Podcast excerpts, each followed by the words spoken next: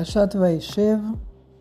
Hoje vamos falar um pouquinho sobre quando os irmãos de Yosef vendem ele e pegam o Kutonet Passim, aquela roupa especial que o pai deu para ele, e eles matam um bezerro para ter sangue e molham o, aquela roupa no sangue e levam para o pai a roupa cheia de sangue e fala um animal: Pai, você conhece essa roupa?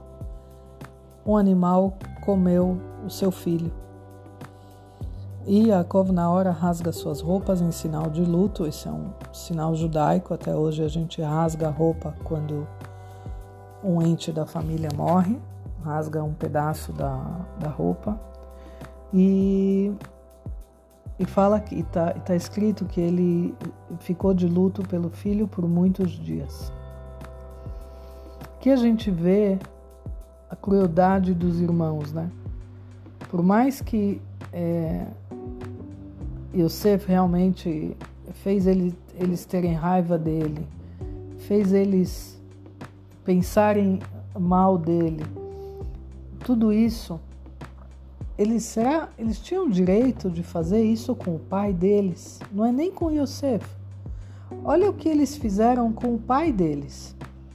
O pai deles nunca mais conseguiu viver a vida dele como antes. Era como se ele tivesse morrido. E ele ficou tão triste, tão, tão triste, tão fechado dentro dele mesmo durante muitos anos. Até quando ele encontrou de novo Yosef em, no Egito, aí ele voltou a, a, sorrir e aí a vida dele voltou para ele. Isso aqui faz a gente pensar é, quanto que a gente tem que fortificar a nossa imuná, a nossa fé em Hashem, de que tudo que acontece com a gente é para o bem.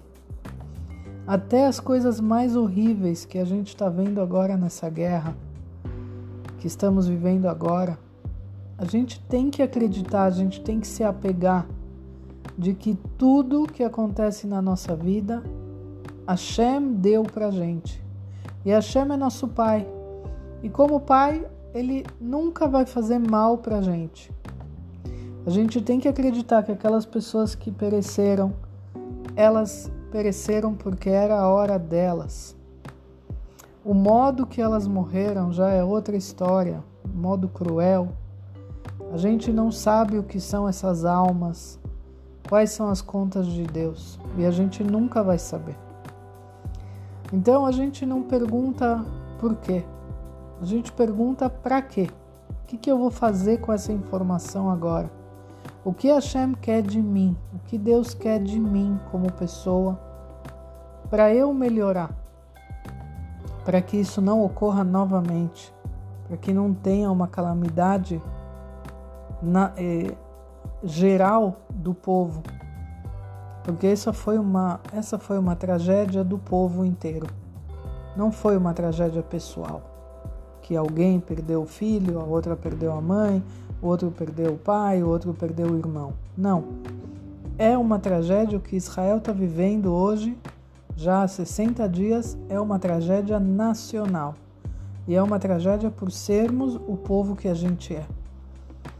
Então, ao mesmo tempo que com toda essa dor, com todo essa, essa, esse luto muito grande, a gente precisa se levantar do luto e entender que Hashem não faz nada à toa, não dá nada para a gente à toa. Ele não quer o nosso mal. E ele estava lá sim. Ele estava lá. Só que a gente não entende as contas dele. E a cova aqui, ele deixou de lado as contas de Hashem e, e colocou acima de tudo a dor dele. E realmente a gente sente a dor, que a gente nunca saiba o que é perder um filho.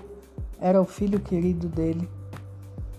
E ele ele não se consolou, ele não queria se consolar. Está escrito, ele não conseguiu se consolar.